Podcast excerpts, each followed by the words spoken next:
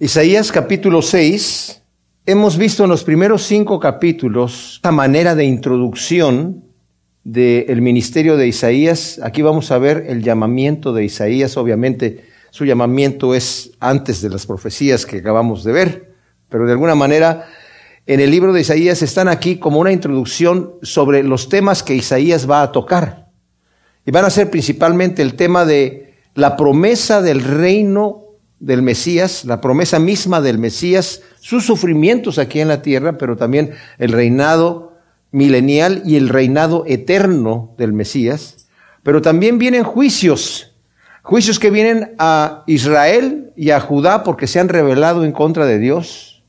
Y también juicios contra las naciones que han estado como enemigos del pueblo de Dios.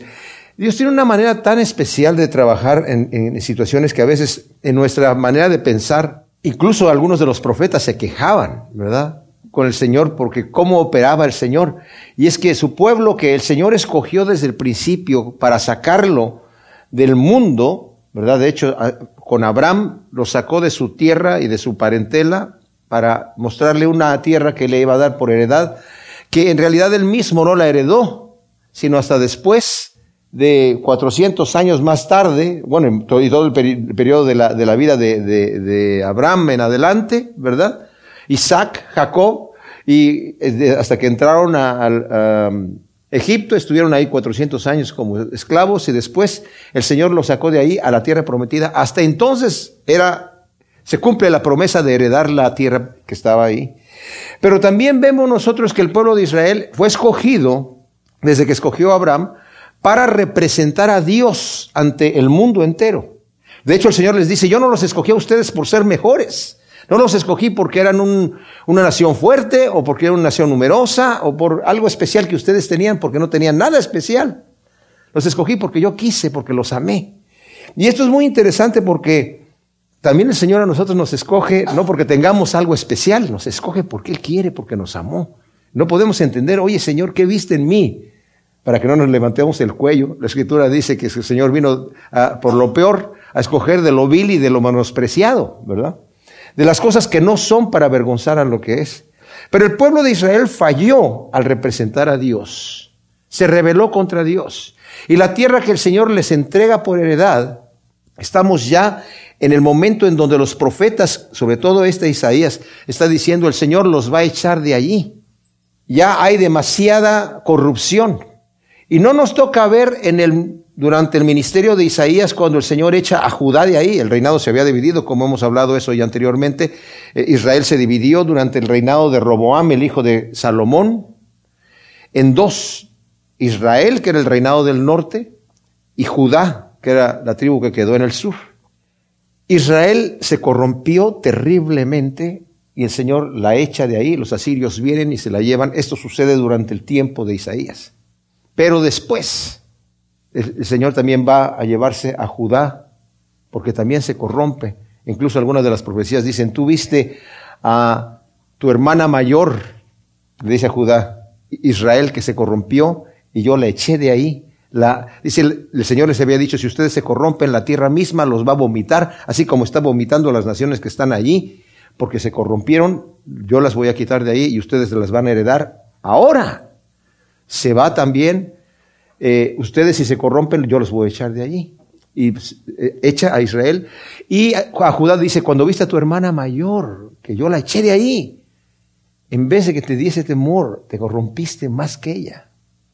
Y, yo, y también eh, van a venir los caldeos, ¿verdad? Con Nabucodonosor y se los van a llevar. Pero eso no sucede durante el ministerio de Isaías, sucede durante el ministerio de Jeremías, ¿verdad? Entonces, Aquí vamos a entrar en el capítulo 6 a un capítulo tremendo en donde Isaías tiene un encuentro con el Señor. Y nos dice el primer versículo, el año de la muerte del rey Usías vi a Adonai, que es Señor se traduce, sentado sobre un trono alto y sublime, sus faldones llenaban la casa. Por encima de él había serafines, cada uno tenía seis alas, con dos cubrían sus rostros, con dos cubrían sus pies, y con dos alas se cernían y alternándose clamaban, Santo, Santo, Santo, Yahvé Sebaoto, Yahvé de los ejércitos. La tierra está llena de su gloria. y los umbrales de las puertas temblaban al clamor de su voz y la casa estaba llena de humo. ¡Wow! ¿Qué es lo que pasa aquí? Bueno, dice aquí durante el, reinado de Usías. Usías fue el décimo rey de Judá. Murió en el año 740 antes de Cristo. Reinó por 52 años. Él hizo lo recto ante los ojos de Dios, dice la escritura. Durante el reinado de Usías la nación prosperó tremendamente. Él hizo el, que Israel llegase a su cúspide de la agricultura, porque era aficionado a la agricultura. Había una producción impresionante, la, la gente realmente tenía mucha riqueza, pero había mucha perversión. No por el hecho de que el rey era bueno, la gente no se corrompía, de hecho, se corrompían tremendamente. Incluso tuvo ingenieros que inventaron maquinarias de guerra que no existían en aquel entonces para lanzar piedras grandes y para lanzar muchas flechas y era muy famoso, se hizo popular en todo el mundo civilizado en aquella región. Tenía mucha fama, pero esa fama se le subió al corazón. Y en el año 37 de su reinado, entró en el templo de Yahvé para ofrecer incienso. El incienso solamente le era permitido entrar a ese lugar a ofrecer el incienso a los sacerdotes. De entre las tribus de Leví, solamente los que eran descendientes de Aarón eran los que eran sacerdotes. Los demás servían en el templo, pero los únicos que eran sacerdotes eran los descendientes de la casa de Aarón, ¿verdad? Había otras familias, había tres familias principales de los levitas y solamente la casa de Aarón era la que era para los sacerdotes. Y sucede que cuando entró en el templo, vino el sumo sacerdote con 80 sacerdotes, nos dice la escritura, valientes, hombres fuertes y valientes, a decirle, rey, no te corresponde a ti ofrecer incienso, es lo que estás haciendo, te va a ir mal delante de Dios por lo que tú estás haciendo, porque Dios ordenó que solamente a los sacerdotes se les permite entrar en el templo. Ese era un momento para que el rey se hubiese humillado y hubiese reconocido, ah, ¿qué estoy haciendo en verdad? Sí, pero como ya tenía mucho orgullo en la cabeza, dice que se airó contra los sacerdotes, se enojó contra los sacerdotes. Y en el momento que se llena de coraje, le brota en la cara, en la frente, lepra.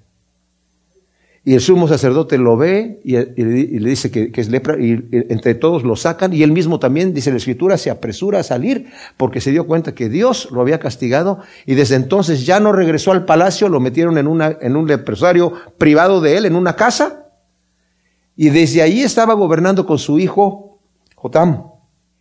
Reinó 15 años con él.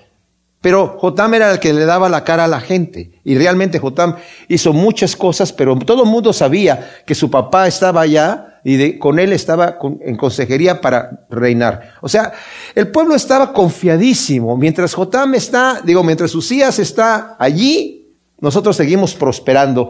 Pero nos dice la escritura que durante el reinado de Jotam, el pueblo se corrompió. Ahora, eh, Usías era hijo de Amasías. También es un rey que dice la escritura que hizo lo recto ante Dios, pero dice, pero no con un corazón íntegro. Eso nos lo dice en Segunda de Crónicas 25 del 1 al 2.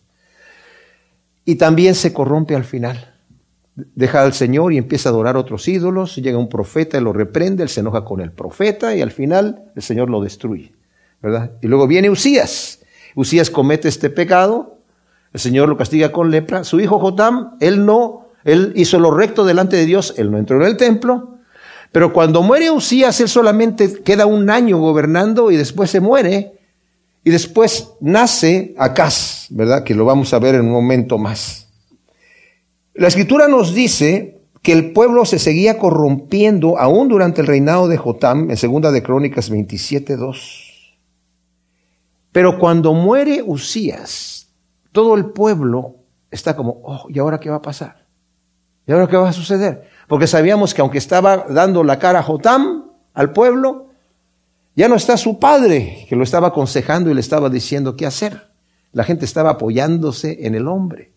Y cuando sucede eso, el mismo Isaías, porque era su primo familiar, se siente, ¿y ahora qué, qué, qué, qué va a pasar? Isaías era un joven, Isaías estaba desesperado y ahora ¿qué va a suceder en este, en este país? Nos vamos a ir a la ruina. No sabemos qué rey va a venir. De hecho, después de Jotam, El rey Acaz que entró fue un rey terrible. Trajo al pueblo literalmente a la ruina, a la ruina económica y de todo tipo. Entonces, en ese momento de desesperación, de, de total, eh, digamos, es un momento en donde nosotros nos podemos identificar, a veces el Señor nos lleva a un punto en nuestra vida en donde decimos, ¿y ahora qué hago? Ahora, ¿qué, qué, va a suceder? Ya no hay nada más. Ahora hay una situación, un, problema gravísimo que está delante de mí y no tengo manera de pensar cuál es la solución. Señor, eh, hay una desesperación que es normal. Pero ¿saben lo que va a pasar con Isaías? Va a tener una visión. Obviamente él no entró en el, en el, en el santuario. Cuando dice que vio al Señor ahí en la casa, en el templo, obviamente él no podía entrar en el templo porque no era sacerdote. Seguramente estaba en el patio de los israelitas, de los varones israelitas, que estaba en, afuera justamente de lo que era el lugar santo y después el lugar santísimo. Pero tuvo un éxtasis y en ese éxtasis tuvo una visión. Y en esa visión, ese lugar santo y santísimo que, más bien el lugar santísimo donde estaba la presencia de Dios, que era un cuartito pequeño, se agranda ante la mente de, Isaías y ve la presencia de Dios y lo ve sentado en el trono. Dios le muestra que Él es la verdadera esperanza. La esperanza no es sus días. El trono no está en el palacio. El verdadero trono está en el templo, ¿verdad? Y la verdadera esperanza, el brazo fuerte, no es el de Usías. El brazo fuerte es el del Señor. O sea que en el momento de la desesperación, el Señor todavía le muestra, yo estoy aquí. Y nos dice que había serafines que estaban allí volando. Los serafines es la palabra eh, plural de seraf. Seraf. Son seres angelicales que están en la presencia de Dios. Solamente se utiliza para definir serafines. La palabra serafín solamente eh, existe en dos versículos en la Biblia. A este versículo que estamos leyendo y el versículo 6 de este capítulo 6. En los demás vemos querubines, vemos ángeles, vemos arcángeles. Y en realidad no sabemos cómo son. Eh, los otros textos, incluso hay uno en Isaías 14, 29 y 36, en donde usa la misma palabra, pero es para traducirla como serpientes, serpientes ardientes o, o venenosas, pero literalmente dice serpientes ardientes o serpientes voladoras. Esa es la traducción que literalmente se les da. No lo tomemos literal, ¿verdad? Cuando el Señor le dijo a, Moisés, hazte una serpiente ardiente, que también aparece en números 21.6 y, y 21.8 y Deuteronomio 8.15, ¿verdad? Refiriéndose justamente a esa serpiente que hizo Moisés y a las serpientes que el Señor les enviaba para, para picar al pueblo y que se morían, utiliza la misma palabra. Los serafines, estos seres angelicales que no sabemos cómo son y no vale la pena meternos a tratar de entender qué son, obviamente son seres inteligentes, bastante inteligentes, que están en la presencia misma de Dios.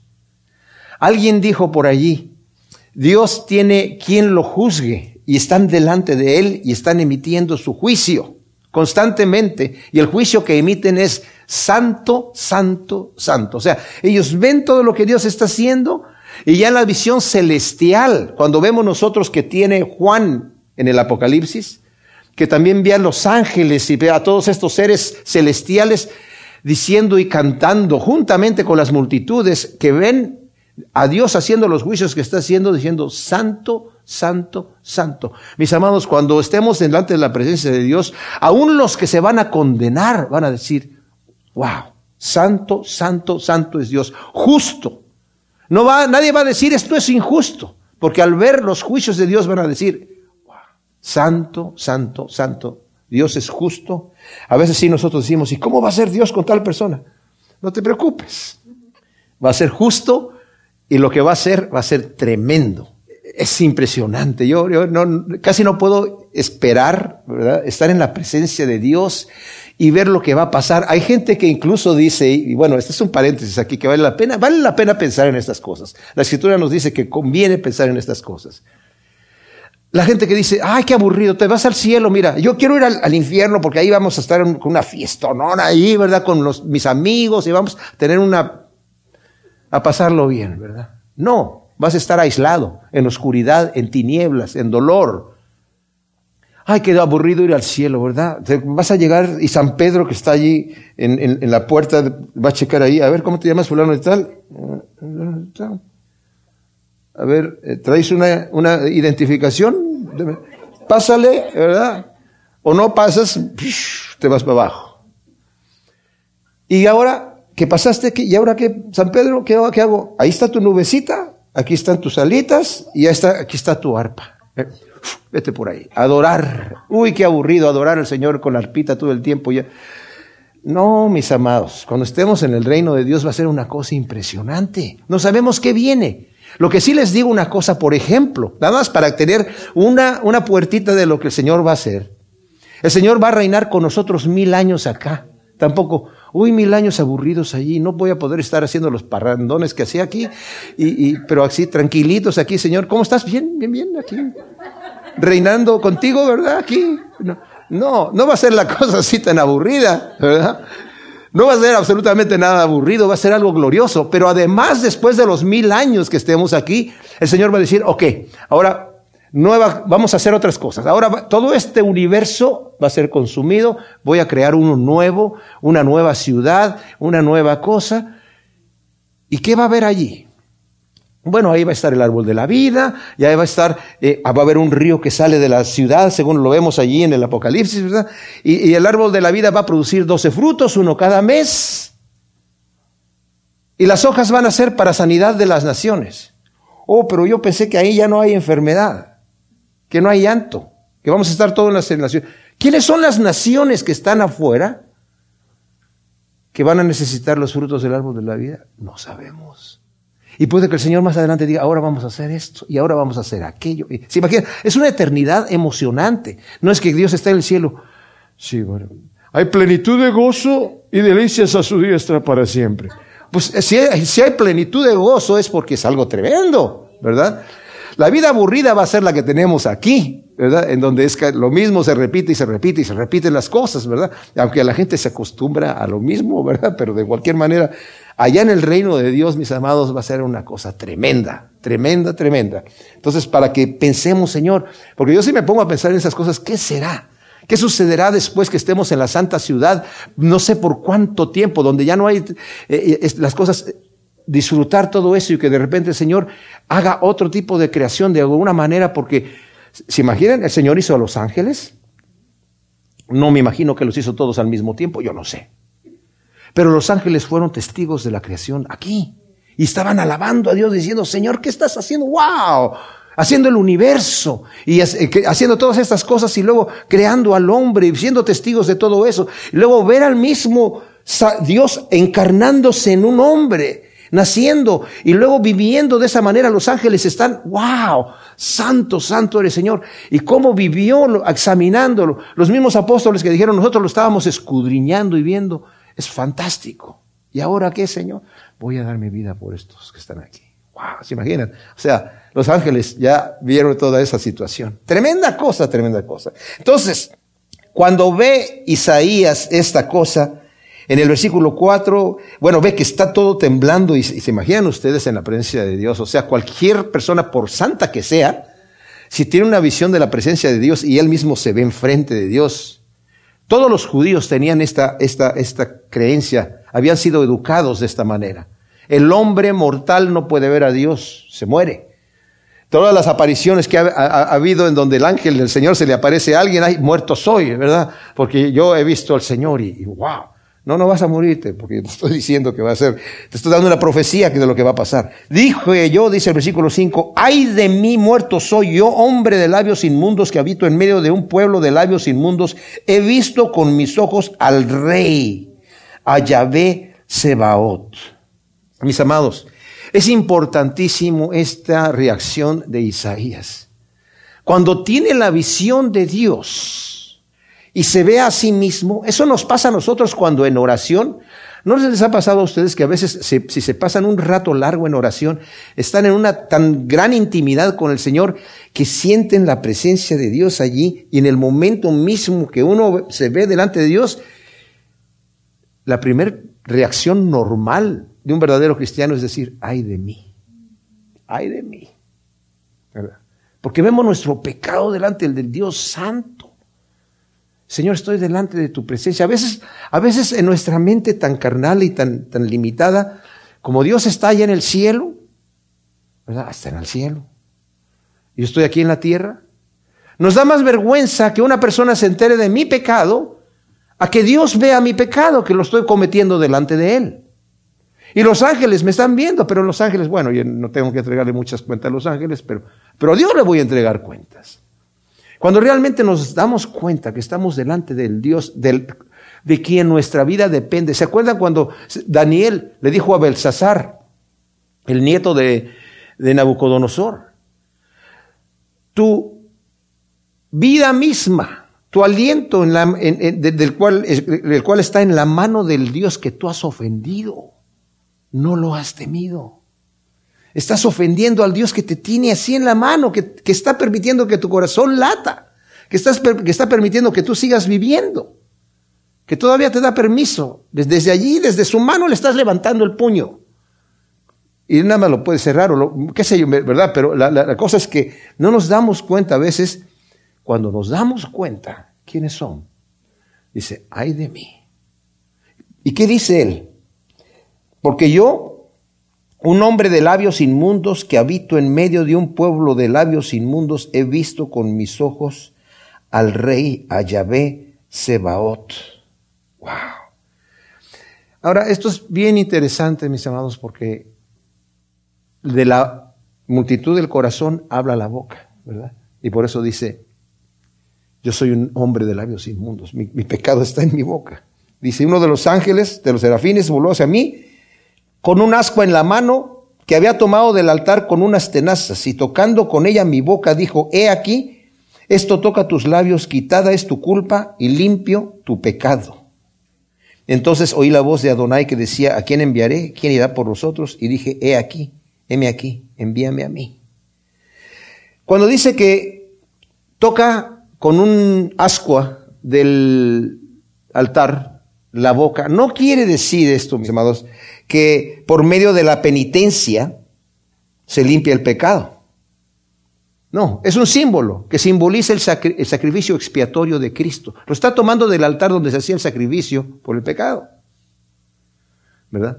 Y está apuntando, no porque ah, con el carbón ya no, ya no hay pecado, no, no se, no se trata de eso, o con el sufrimiento humano, no, se, está apuntando al, al sacrificio de Cristo, que es el que nos limpia, ese sacrificio expiatorio del Cordero que quita el pecado del mundo, quien por su sacrificio redime a quienes reconocen su pecado y se acercan a Él arrepentidos, depositando su fe en Él para salvación. Eso es lo que sucede.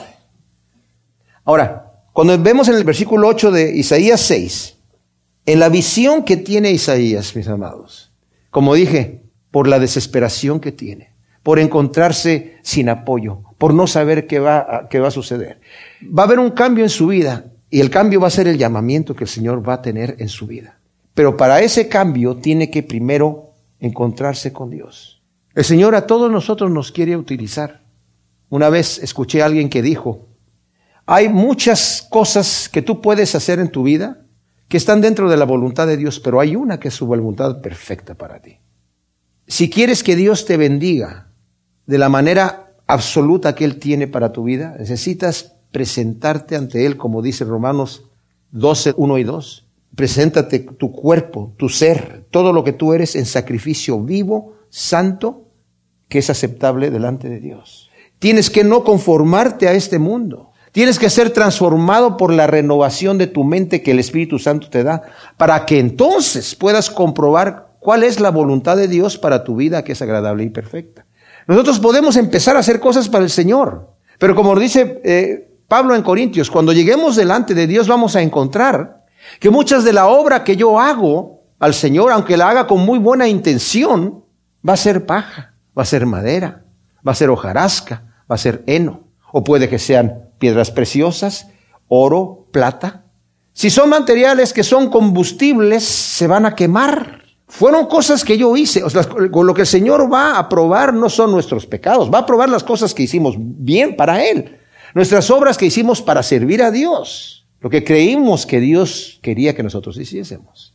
Pero cuando es hojarasca, heno, madera, esos materiales que se van a ir en humo, ¿verdad? Se van a esfumar, son las obras que hacemos cuando no nos hemos limpiado, cuando no hemos presentado nuestro cuerpo en sacrificio vivo, santo, agradable a Dios. Miren, mis amados, yo estoy convencido de que definitivamente todo es por la gracia de Dios, todo es por la gracia de Dios. Pero Pablo claramente nos dice en Gálatas que en nuestro ser hay dos fuerzas luchando.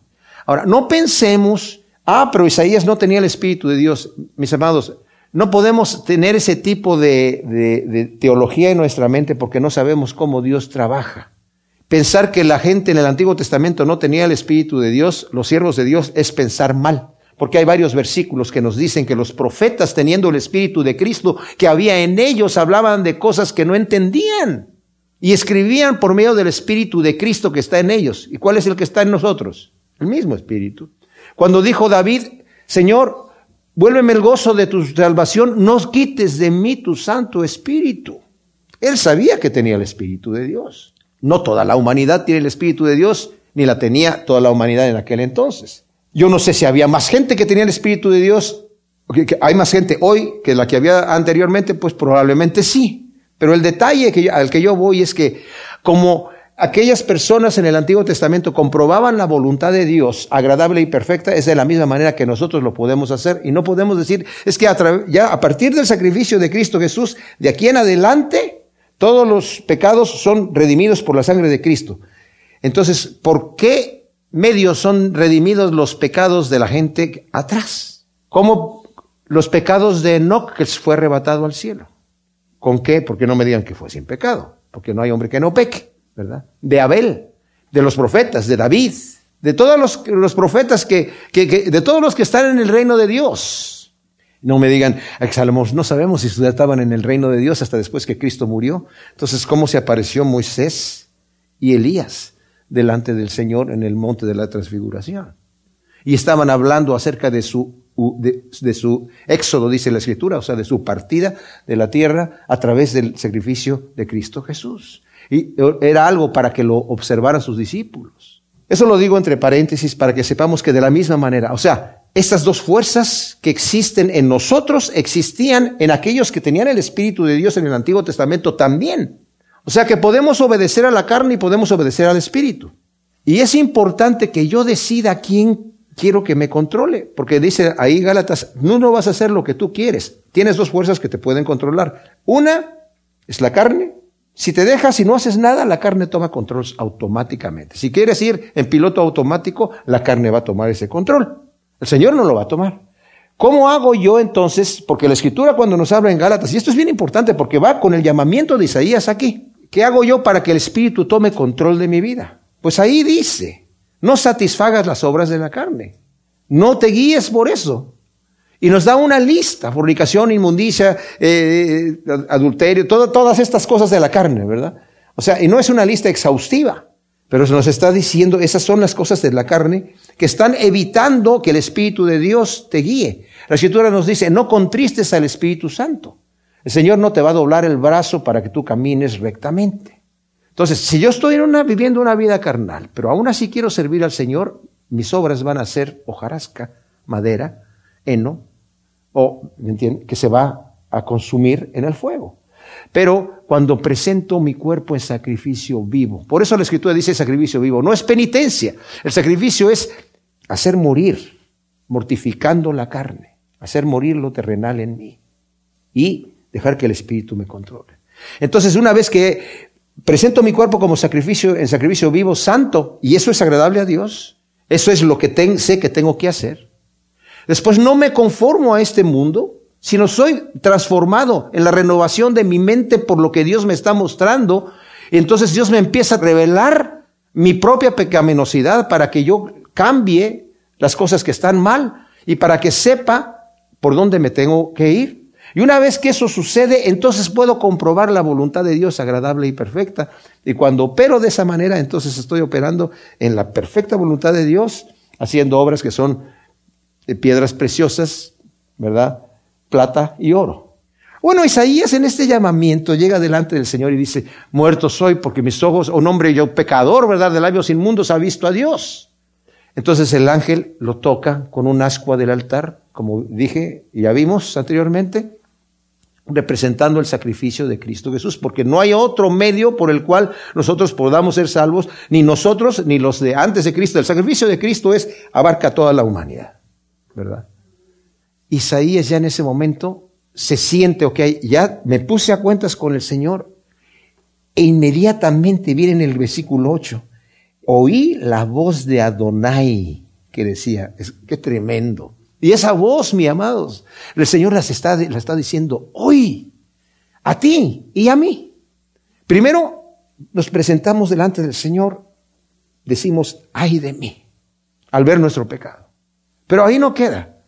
Bienaventurados los mendigos en espíritu, dice literalmente la palabra de Dios. Los que no saben qué hacer ni tienen credenciales, se saben que no tienen nada para para llegar delante de Dios, porque de ellos es el reino de los cielos. Ese es el primer paso, reconocer mi pobreza, mi bajeza. Y una vez que hago eso, el Señor me toca con ese tizón, me lava en la sangre de Cristo Jesús, me limpia a través de su sacrificio. Solamente, eh, ¿se dan cuenta cuando, cuando, llegó la mujer pecadora a llorarle a los pies de Cristo? No dijo nada, ¿por qué? Porque no sabía ni qué decir. ¿Qué iba a decir? Soy una mujer pecadora, ya lo sabía ella, que él sabía. Y nada más le lloró y le lavó los pies con sus lágrimas y se los secó con el pelo. A veces he pensado, qué privilegio poder hacer eso, ¿verdad? Yo como no tengo mucho pelo usaría una toallita para secarle la, pero con las lágrimas sí, ¿verdad? Pero el detalle es que esa mujer no dijo nada y aún así el Señor se volteó y le dijo, tu pecado te es perdonado. ¿Por qué? Porque dijo, ay de mí.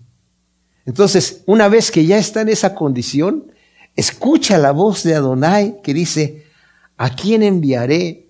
Y muy contrario al llamado de Moisés. Bueno, porque Moisés puso muchos pretextos y al final le dijo, tú vas a ir. Y, si no quieres hablar, tu hermano Aarón va a hablar por ti, pero vas a ir. Y fue.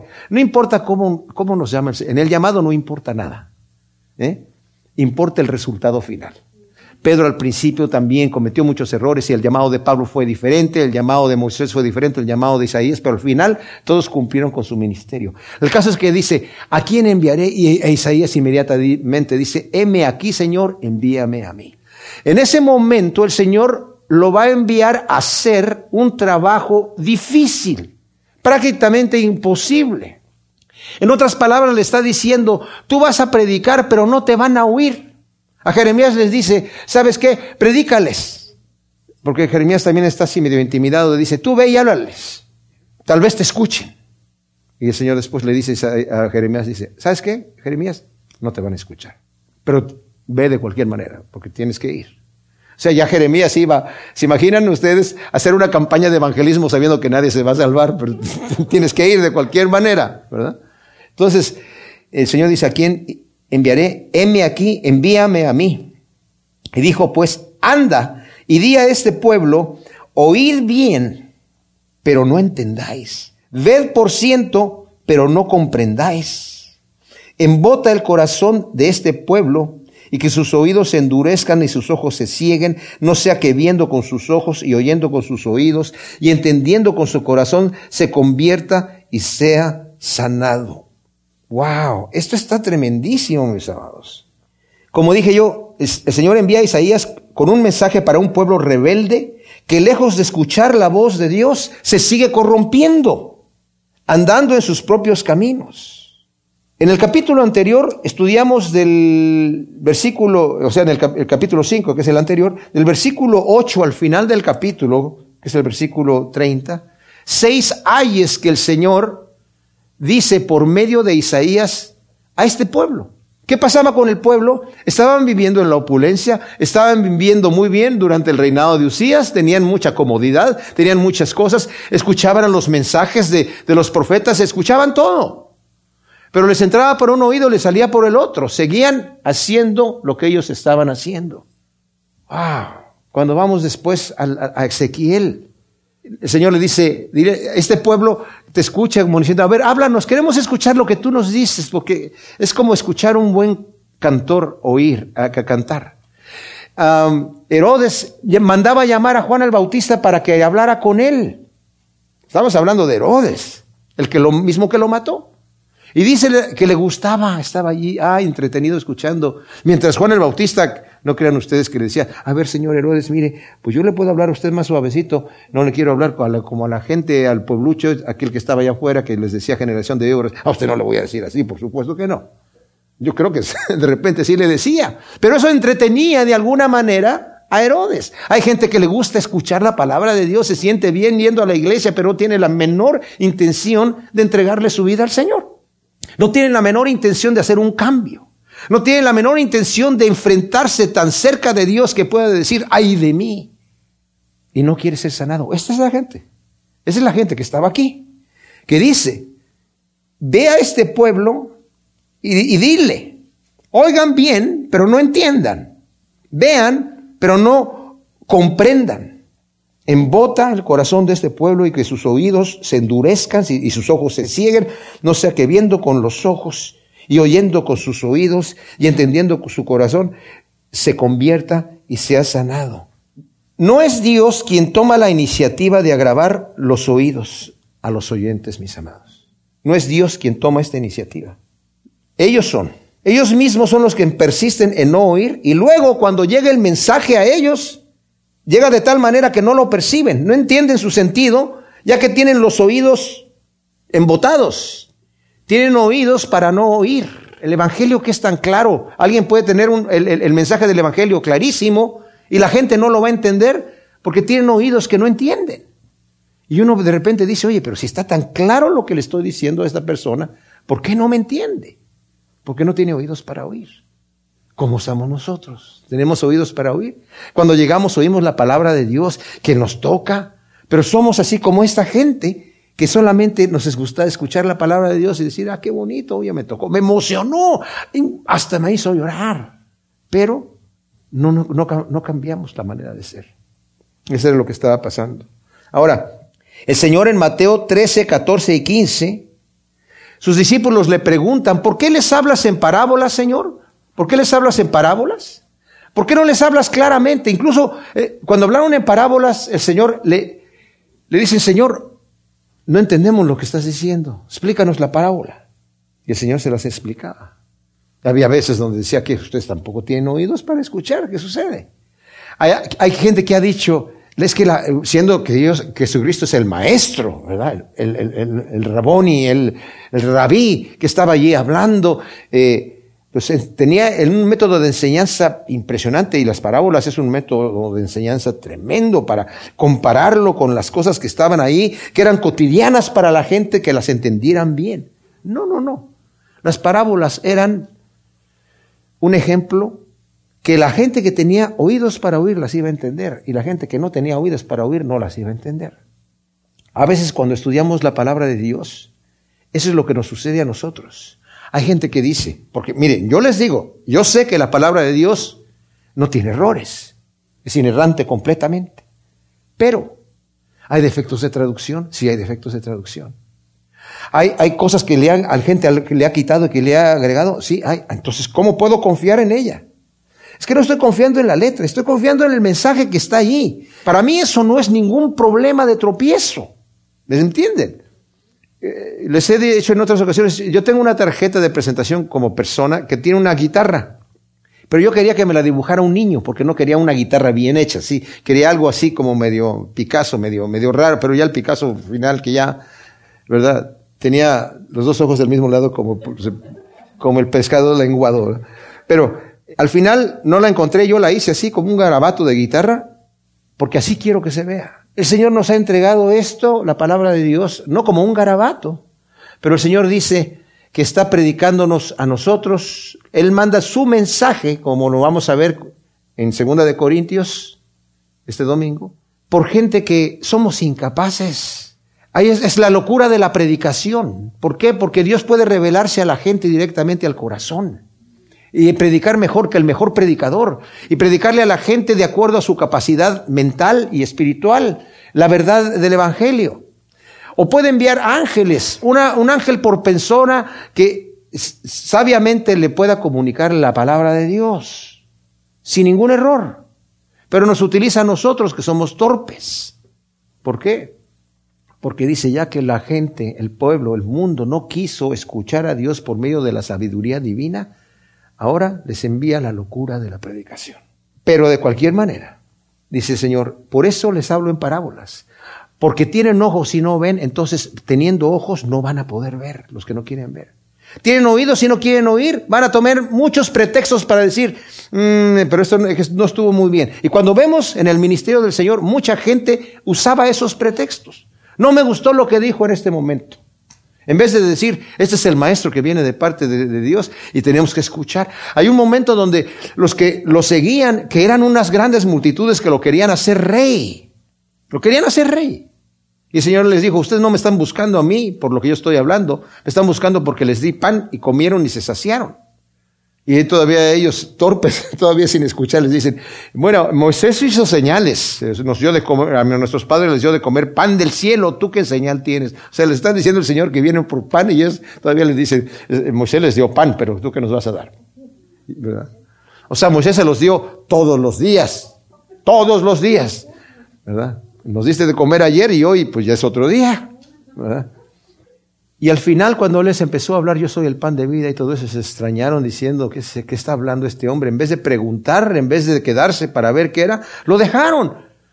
Y el Señor les dice a sus discípulos, ustedes también se van a ir. Y Pedro, que mucho lo critican, que siempre estaba metiendo el pie donde no debía, ¿verdad? Sabiamente contestó, ¿a quién iremos si solo tú tienes palabras de vida? O sea, tal vez no entendemos lo que estás diciendo en este momento, pero aquí nos vamos a quedar. Porque tú estás hablando palabras de vida y tal vez no lo vamos a entender ahora. Y el Señor de hecho les dijo más adelante, lo que yo les digo, ustedes no lo entienden ahora, pero lo van a entender después. Y qué hermoso poder tomar la palabra de Dios en vez de, rechazarla y de no tener ojos para ver y oídos para oír, escuchar. Y hay cosas que, no entendemos. Y yo, que me encanta estudiar la palabra de Dios y me encanta buscarle hasta que entiendo lo que estoy leyendo, hay cosas que no entiendo. ¿Y qué hago con ellas? Las dejo ahí guardaditas para para, para posterior revelación cuando Dios quiera, si quiere. Porque tal vez no, no son para mí, ¿verdad? Tal vez están allí y no son para mí, van a ser para alguien más. Entonces, como dije yo, esta iniciativa no, la, no es del Señor, es del hombre, el que cierra su corazón, el que cierra sus ojos, el que cierra su entendimiento. Entonces, tú ve y predícales a este, a este pueblo y diles, les voy a hablar, pero ustedes no van a entender. Les voy a hablar, pero ustedes no van a ver. Ustedes no van a escuchar porque ustedes ya decidieron no escuchar. Entonces Isaías como que se desespera. O sea, dice, Señor, pero este es el ministerio. ¿Y hasta cuándo va a estar esta situación así? ¿Hasta cuándo, Señor? Y declaró hasta que las ciudades estén asoladas y sin morador y no haya hombres en las casas y la tierra venga a ser una desolación completa. Hasta que Yahvé haya alejado a los hombres y los lugares abandonados sean muchos en medio de la tierra. Y aunque quede en ella una décima parte de nuevo, será barrida. Wow. O sea, está diciendo ahí el Señor a Isaías, este, tu ministerio va a durar hasta que el Señor eche de aquí a esta gente porque no han querido escuchar. Y van a tener tu mensaje allí, pero no lo van a querer entender. Y, y van a tener sus oídos embotados y sus ojos cegados y su corazón endurecido hasta que sean echados de ahí. Qué terrible cosa. Qué, terrible sentencia y declaración de Dios para una persona que no escucha. Llega un momento, mis amados, en donde la persona rebelde que no escucha ya no van a escuchar más. Saben, de hecho, y esto lo he dicho y lo voy a volver a decir. Cuando nosotros escuchamos una palabra de parte de Dios y nuestro corazón se enternece, pero no obedecemos a lo que el Señor nos está revelando, se endurece un, poquito. Y después volvemos a escuchar la palabra y luego se endurece otro poquito más. La persona que viene y se sienta aquí en la, en la, banca y eh, eh, escucha, o en la silla y escucha la, la palabra de Dios y le pega en el corazón, pero no obedece, más le valiera no haber escuchado porque después ya no va a poder escuchar nunca más. Ya sus ojos van a estar tan ciegos que ya no van a ver. Su corazón va a estar tan endurecido que ya no va a escuchar. Puede escuchar a los mejores mensajes perfectamente bien disectados y bien entendibles, pero va a tener ojos y no va a poder ver. Va a tener oídos y ya no va a poder oír. Y va a tener un corazón tan endurecido que no va, no va a cambiar jamás. Esa persona más le hubiera valido no haber oído jamás. Y de repente escucharlo, porque es un peligro que para nosotros también, para nosotros, ¿verdad? Cuando no cambiamos, cuando escuchamos. Por eso dice, hasta que la tierra sea barrida. Dice, pero, así, dice, será la cepa de ella, la simiente santa. O sea, va a quedar allí todavía el tronco. Y del tronco va a salir una raíz. Eso lo va a repetir Isaías varias veces. El Señor dice, yo voy a cortar el árbol que ha dado malos frutos, pero va a quedar ahí la raíz. Y de la raíz va a salir un renuevo y ese renuevo va a ser glorioso. Hay una simiente que el Señor deja. Hay una simiente fiel que queda ahí. Que son pocos los que sí escucharon. Que son pocos los que sí entendieron. El juicio vino. Ciertamente el Señor no castiga a los justos con los injustos, como yo les decía que Abraham le dijo al Señor, el juez de toda la tierra, ¿va a hacer eso? ¿Va a castigar al justo con el injusto? No lo va a castigar, pero sufre las consecuencias. Y esa simiente santa va a ser como cuando Israel, como Judá, más adelante, va a ser deportada a Babilonia. Pero ahí van a ir Daniel, Sadrach, Mesach y Abednego. A Babilonia también pero ellos van a ir a representar. Esa, esa va a continuar esa simiente santa. Esos son algunos de los pocos que quedan, ¿verdad? El desafío del llamado de Isaías sea un desafío para nuestra propia vida, a que le podamos decir al Señor, Señor, heme aquí, envíame a mí. Pero antes de eso tengo que presentarme delante del Rey de Reyes, Señor de Señores y decir, con todo mi corazón y honestamente, ay de mí, ay de mí. Entonces el Señor, aunque Isaías dijo, muerto soy, no, no, no. En vez de que te mueras, mejor te perdono. ¿verdad? Y ahora te voy a usar. El Señor mismo no, eh, ¿se imaginan? Dios no nos necesita.